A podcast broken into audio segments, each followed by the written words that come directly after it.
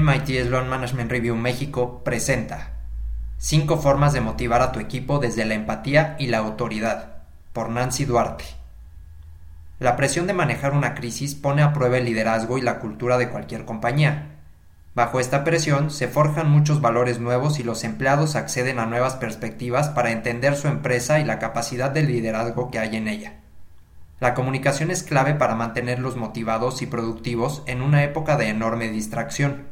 La pandemia de COVID-19 no es mi primera crisis financiera.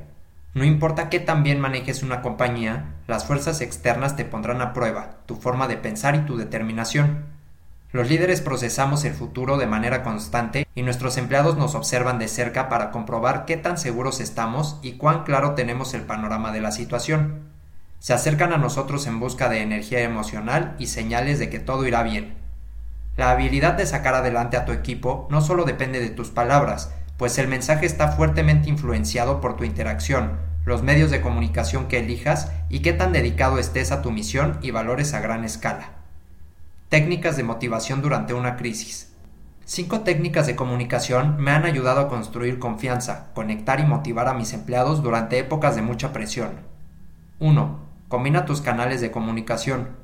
Durante las primeras semanas de la pandemia empecé a enviar correos electrónicos con el asunto Memo COVID, los cuales tenían información sobre la situación, dónde conseguía noticias al respecto, qué estaba haciendo con el negocio y qué cosas podían hacer los empleados, a corto plazo, para ayudar en el trabajo.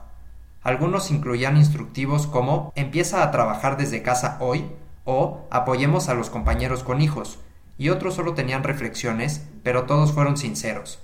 Cada vez que enviaba uno, recibía respuestas de agradecimiento. Al final de una semana de noticias particularmente terrible, decidí enviar un video que grabé en privado.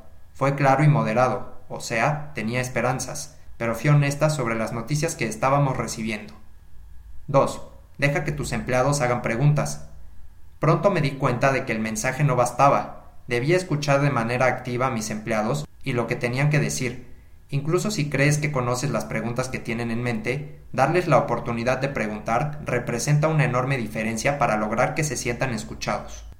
Arrancamos el proceso Pregúntale a Nancy, ANA por sus siglas en inglés.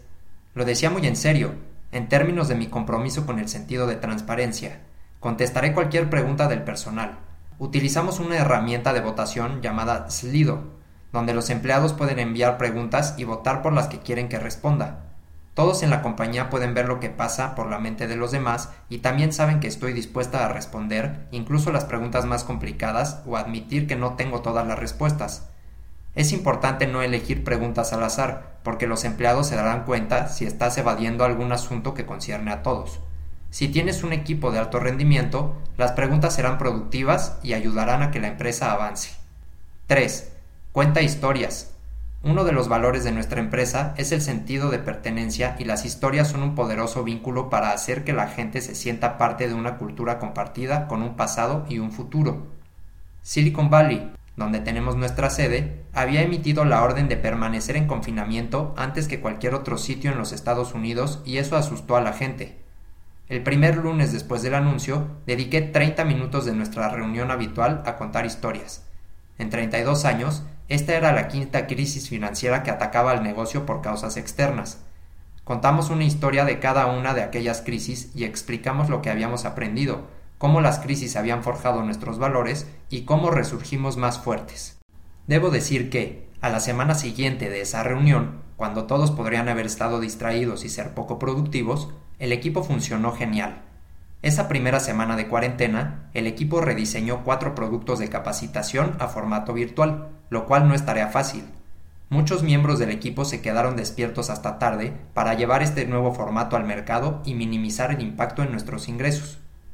Las historias no solo ayudan a la gente a sentir que pertenecen, también son motivadoras porque comunican de manera sutil por qué sus acciones tendrán significado y valor. Me pregunto si este producto habría podido comercializarse tan pronto sin las historias de resiliencia de aquel lunes. Esa semana fue uno de nuestros mejores momentos. 4.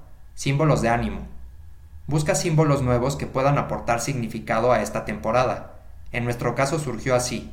Organizamos eventos opcionales de vinculación entre empleados vía Zoom. En una de las reuniones, al principio de la pandemia, un empleado compartió todo lo que había aprendido durante el año anterior con su hijo, quien tiene síndrome de Down, y dijo que le había enseñado a ser valiente.